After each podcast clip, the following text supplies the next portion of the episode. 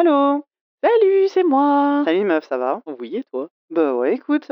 Alors, t'as fait quoi ce week-end? Bah tiens, je suis allée au ciné. Je suis allée au cinéma euh, voir enfin toute seule un film de grande personne.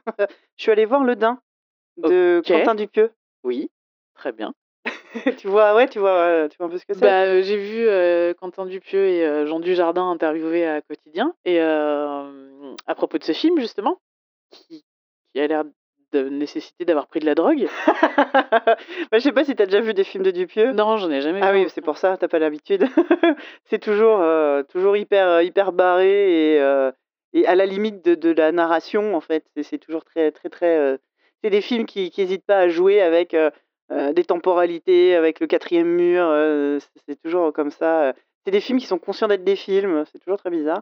Et là, en l'occurrence, donc le Dain, c'est l'histoire de, de, de, de Jean Dujardin qui joue le personnage de Georges qui, qui, qui, euh, au début du film, acquiert un, un- un fort joli blouson andin. Par fort joli, j'entends ignoble. tu sais, les, les, les- les- hein, il est trop court et puis il y a des franges là, comme, Ah, euh, comme je sais pas, les pires euh, fans de Johnny. Euh, ouais. Je même pas, enfin je sais pas, une espèce de truc qui est manifestement plus à la mode depuis jamais. Et, euh, et, et Georges, quand il se regarde dans la glace, il, il trouve qu'il a un, un style de malade. Donc voilà, tout le film, il passe son temps à se regarder en disant style de malade.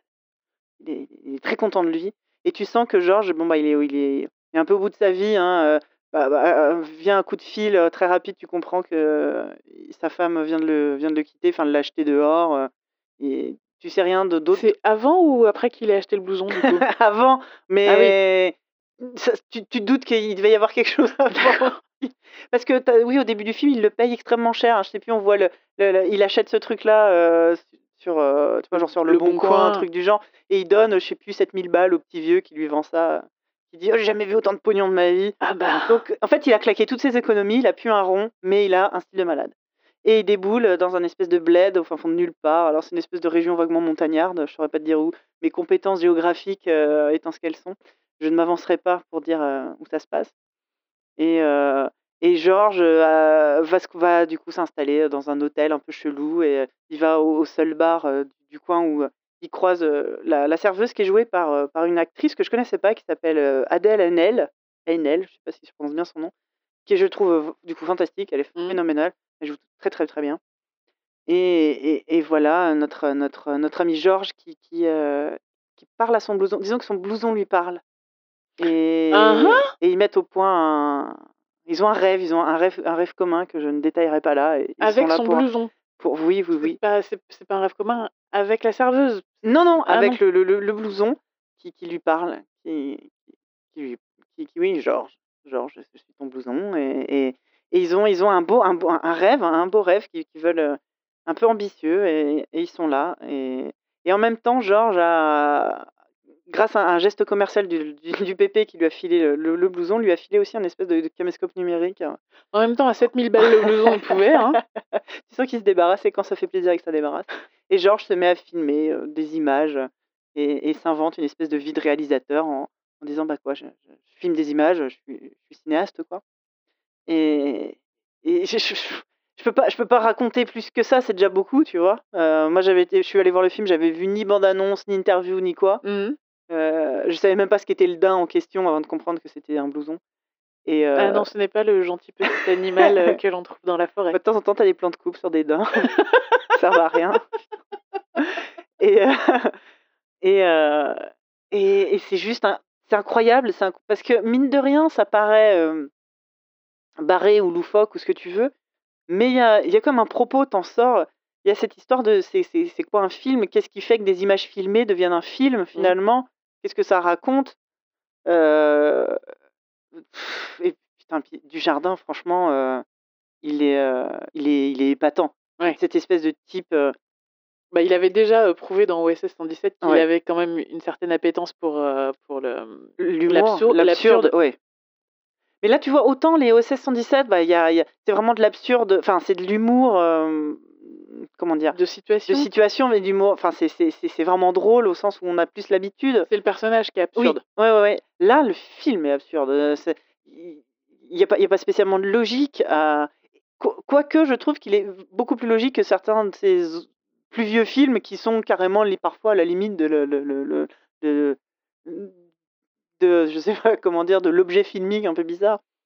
Et Et du coup, il a fait quoi, heu, Quentin Dupieux comme film? bah, l'année dernière, il y a Au Poste qui est sorti. Oui, alors celui-ci, j'avais très, très envie de le Ouais, voir il est avec, heu, génial. Poulvord. Poulvord, ouais, Ouais. en flic qui enquête sur un meurtre et euh, le, le, la- la- le témoin principal c'est euh, Grégoire Ludig, euh, pareil fantastique. Et alors là c'est un film qui joue vachement plus sur euh, bah, voilà, le quatrième mur, les personnages parlent littéralement à la caméra, les personnages sont conscients d'être dans un film, ils voient les flashbacks quand ils se parlent, il y a des flashbacks, ils, ils sont ah bah il était bien votre flashback, enfin il y a des références. Ah oui, d'accord. Ouais, ils se- OK.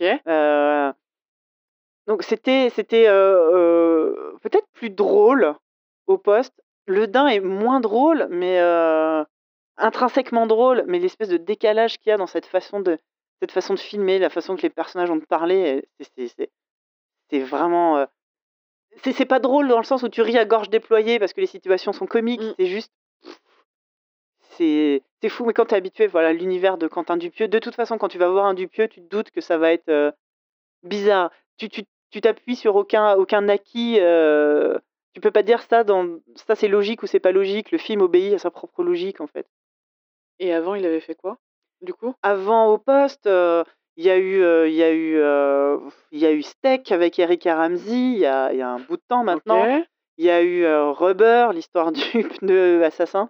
Euh, il y a eu euh, il y a eu Wrong, il y a eu Wrong Cops, j'ai pas vu cela. Il y a eu Réalité avec euh, qui, était, euh, qui était vachement bien aussi, bah, qui interrogeait déjà sur euh, euh, la différence entre ouais, le, la fiction, la réalité, euh, sur un homme perdu dans, dans des mondes. Enfin, c'est toujours un peu ces histoires-là. Je, je ne sais pas comment Quentin Dupieux lui-même vit.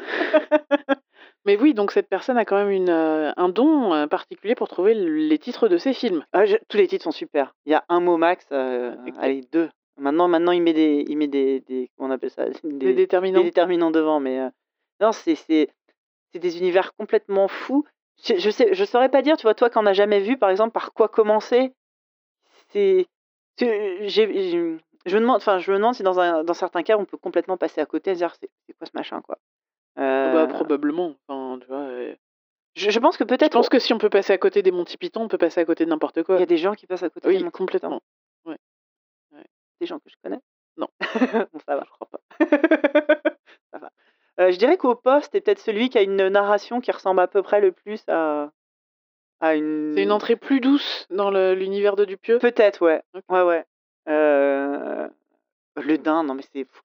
Et, et ça, et ça fait vraiment plaisir de voir, euh, de voir un acteur. Enfin, Dujardin est parfait. Je pense même que le film a été écrit autour de lui. Ouais. Mais il sait toujours tirer le meilleur. Par exemple, donc Steak, dont je te parlais tout à l'heure, qui est avec Eric Ramsey. Eric et Ramsey sont capables du meilleur comme du pire. Oui, alors quand ils sont pas dirigés, c'est vite, c'est c'est n'importe quoi et c'est pas drôle en fait. Ils, ils sont juste ridicules. Là, ils sont parfaits. Vraiment, euh, tu sais, il y a une espèce de fine corde entre la, la folie et entre, tu sais, entre le, le- le mauvais goût, entre quelque chose de raté et Mm. quelque chose de, de, de- c'est la même différence entre le kitsch et le mauvais goût, tu vois, j'ai Ouais. envie de te dire. Oui, oui, Et, et, et dans, et dans, euh, dans ce texte, c'est juste parfait. La, la ligne, la ligne est parfaite. Et, euh, et euh, Dupieux, il joue vachement avec ça. Le bon goût, le mauvais goût. A- il peut y avoir dans certains de ses films des scènes gore complètement gratuites. Et Bah, de toute façon, déjà, quand tu fais de ton l'objet principal de ton film un manteau en daim à franges, oui, je pense qu'explorer le bon et le mauvais goût, ouais, ça m'a l'air d'être une, une ligne forte. mais je, je, trouve ça, je trouve ça fantastique. Je pense que c'est vraiment un de mes cinéastes euh, français euh, préférés, quoi. Et puis ça sort tellement de l'ordinaire. C'est- vraiment des, des- quelque chose que tu vois jamais, jamais ailleurs. Il a un univers particulier que tu vois, que tu vois jamais ailleurs. Et, et c'est en ça que je dirais que même un mauvais Dupieux euh, sera toujours euh, intéressant par mille, mille, par mille, mille aspects, quoi. Ne serait-ce que pour le côté exploration de, de, de son, de, de son travail, quoi. OK. C'est fantastique. Moi, j'aime beaucoup. Voilà. J'étais très très euh, pressé de voir ce film et je regrette pas du tout. Le Dain, c'est trop bien. Très bien. Et toi, du coup, qu'est-ce que t'as fait? Alors moi, j'ai fini, d'écouter, Hyperion de Dan Simmons. C'est vrai que t'écoutes des livres, toi, maintenant. Ouais, maintenant j'écoute des livres et du coup, je entre guillemets, lis beaucoup plus qu'il y a quelques temps. Et donc j'ai voilà, sur Audible, j'ai pris, Hyperion de Dan Simmons, je sais pas si tu connais? Pas du tout. C'est considéré comme un classique de la SF. C'est du space opéra, ça a été édité en France en 1991. D'accord. Donc voilà, ça a eu le temps de de gagner ses lettres de classique de la SF. Mais 91, c'était il y a Non, Ah. eh non meuf, Ah merde. eh non, Ah! il y a 20 ans, un petit peu moins. Et donc il y a 30 ans, non? 91, 2000 2001, 2011, C'est ouais, bientôt 30 ans. il y a presque 30 ans. Donc heu, 1991, donc hier! Bien sûr. Et donc il a gagné ses lettres de noblesse en SF très rapidement du coup. Hem, mais heu, voilà, donc c'est un classique et tout ça faisait des années que tout le monde me disait: «Ah mais oui, de Hyperion, Dan Simmons, comment ça tu l'as pas lu?» bon, bah, il était disponible sur Audible. Alors, ça a pas été facile de se mettre dans Hyperion. Déjà parce que 1er point, l'acteur qui lit, Hyperion, je trouve que cette personne a un un ton qui est chiant comme la pluie. Ah merde. Donc c'est Mathieu Dahan. Heu, je suis désolée monsieur Mathieu Dahan, mais heu, mais moi j'ai pas du tout aimé votre interprétation d'Hyperion. Heu, c'est assez plat, assez monocorde. Alors sachant que Dan Simmons, il y a un truc qu'il kiffe, c'est décrire par le menu tous les environnements. Ah oui, si en plus c'est lu par, heu, Ouais, ouais, très vite ça, Ça peut devenir chiant. un peu pénible et en plus, donc le 1er chapitre d'Hyperion te raconte, heu, l'histoire, enfin, introduit un personnage qui est le consul, qui est apparemment en exil sur une planète extraterrestre dont tu vas bientôt découvrir toute la faune et toute la flore. D'accord. Le gars, tu sais pas pourquoi est-ce qu'il est là, il a l'air d'être un peu déprimé, mais bon, OK. jusqu'à ce qu'il reçoive un message holo. Donc tu comprends très rapidement que c'est des messages holographiques, la vidéo du futur, Oui, les bah, on a tous vu Star Wars, hein. voilà, les face, heu, les FaceTime du futur, heu, de la présidente Durette, heu, qui le con voilà, qui le convoque, heu, à rejoindre la capitale du Red très rapidement. Donc le Red s'avère être l'empire interstellaire humain D'accord. qui, heu, il y a quelques années, était en guerre contre, heu, les Extros, donc une, une race, en fait, c'est une quand la Terre a été détruite, Ah oui, déjà, oui, bah oui, la base. Quand la Terre a été détruite, l'humanité est partie, explorer le l'univers Bien sûr. et il y a eu une espèce de séparation entre les humains tels que nous on les connaît et cette race, d'humains, et modifiés, enfin, qui ont évolué et qui s'appellent les Extros et D'accord. a un Et c'était des humains au départ, on a un Ah, ancêtre commun, en ouais, fait, ouais. c'est ça et et donc voilà et en fait, très rapidement, tu tu t'apprends que le consul a été choisi pour faire part partie du pèlerinage, Gritchtech en destination d'Hyperion avec, 6 autres personnes. Donc D'accord. il y a un voyage, interstellaire, enfin, ils font des des bons, ils sont mis en cryo Ouais. cryostase, et et et quand ils se réveillent, donc ils se découvrent les uns les autres, ils dé ils dînent tous ensemble et ils se disent: «Bon, bah, vu qu'on a été tous les 7 choisis, essayons de raconter aux autres qu'est-ce qui, dans notre histoire de vie, fait qu'on a été choisis pour faire ce pèlerinage Gri D'accord. Grik Gritchtech». On découvre très vite que le pèlerinage consiste à aller rendre hommage au Gritch, qui est une espèce de monstre sanguinaire qui est sur Hyperion et au cours autour duquel s'est développé, un culte D'accord. Et ouais, c'est assez bizarre parce que ce que tu enfin bref, tu fais: «OK, heu, donc il y a un monstre vénère et vous le vénérez Ouais. et vous envoyez des pèlerins qui vont soit se voir exaucer un vœu, soit se faire éventrer». Voilà Voilà. et et donc voilà et donc ça commence on on commence avec le 1er, hem le 1er pèlerin qui raconte son histoire et là, on part sur un énorme un bon mor un bon morceau du bouquin qui raconte une autre histoire, en fait et D'accord. petit à petit, tu découvres, toutes les histoires des différents pèlerins. Ça, c'est hyper bien écrit, c'est super prenant, les personnages sont, bien construits, tu développes une vraie empathie pour eux. Ils ont des ils ont des motivations, en fait, Mmh. très claires et auxquelles c'est facile d'adhérer. OK. Donc ça, c'est vraiment très chouette et plus le film avan plus le livre avance, plus, il y a une autre un autre niveau de narration qui se développe, entre autres à partir du 2e bouquin, où, il y a d'autres personnages qui ne font pas partie du pèlerinage, qui sont ailleurs dans le Retz, qui commencent eux aussi à avoir, voix au chapitre. Vraiment, ils racon enfin, on découvre leur quotidien, avec eux, c'est de la narration simultanée OK. Et plus ça avance, plus on se rend compte que le chapeau politique au-dessus de tout ça est bien plus compliqué que ce qu'on pensait au début. Évidemment. Et, euh, et, et voilà. Et plus ça avance, plus c'est complètement fou. Euh, donc Hyperion, c'est normalement quatre volumes. Euh, les Cantos d'Hyperion qui sont Hyperion et la chute d'Hyperion, donc qui vont raconter l'histoire des pèlerins et du Retz à ce moment-là. Et, et Endymion, alors c'est Endymion et l'éveil d'Endymion, qui sont eux deux volumes qui se passent qui n'ont pas- été publiés en même temps, qui ont été publiés euh, quelques années, trois, quatre- euh, cinq ans plus tard, je crois, et euh, qui, qui racontent ce qui se passe après, bien plus tard Ouais. dans le temps, après Hyperion. Donc ça, j'ai pas encore commencé, mais je me suis régalée sur, sur Hyperion et la chute d'Hyperion. C'est marrant ce que tu racontes là, ça me fait un peu penser à une saga comme Dune, Oui, par exemple. tout à fait, tout à fait. Ou sur, sur le côté comme ça, Space euh, opéra, space opéra, et qui commence par raconter, enfin, à travers la vie, la vie de certains euh, protagonistes, ouais. tu arrives à comprendre le gros, euh, la grosse histoire, enfin, qui est du coup, euh, Avec des enjeux qui sont Ouais, assez... voilà. En fait, c'est des enjeux, enjeux- qui dépassent les personnages. en et des enjeux politiques, et Oui. tu as tout un monde qui a été créé, ben, euh, un, un univers monde euh, comme ça, assez, euh, Ouais. assez fat, comme on dirait. Et du coup, sur, la, donc sur le deuxième bouquin, alors le premier bouquin permet de tout installer, et sur le deuxième bouquin, tu passes ton temps à faire Ah d'accord Oh la vache Ah ouais Ah mais c'est fou Donc voilà, c'est vraiment génial. Et du coup, alors pour avoir lu Les Dunes il y a fort fort longtemps, il y a 2-3 ans, je pense, j'avais 15 ans à l'époque. Euh, donc j'ai lu ça il y a très très longtemps, j'avais 15 ans. Je garde pas un super souvenir de, du style d'écriture de Herbert. Euh, Dan Simmons, à part cette propension à aller décrire des, La des- moindre plante verte. la moindre plante verte, euh, c'est c'est- très bien écrit, c'est super chouette. Donc voilà, mon seul petit problème, c'est vraiment l'interprète qui, Ah, euh, merde. qui, qui a, qui a trouvé tous ces personnages masculins, donc il les caractérise d'une façon que je valide pas forcément, mais au moins qui fait que les- chaque personnage a une couleur. euh, Tu peux est- reconnaître du voilà, coup il est super bien défini. immédiatement. Autant les femmes se contentent toutes d'avoir une voix très douce.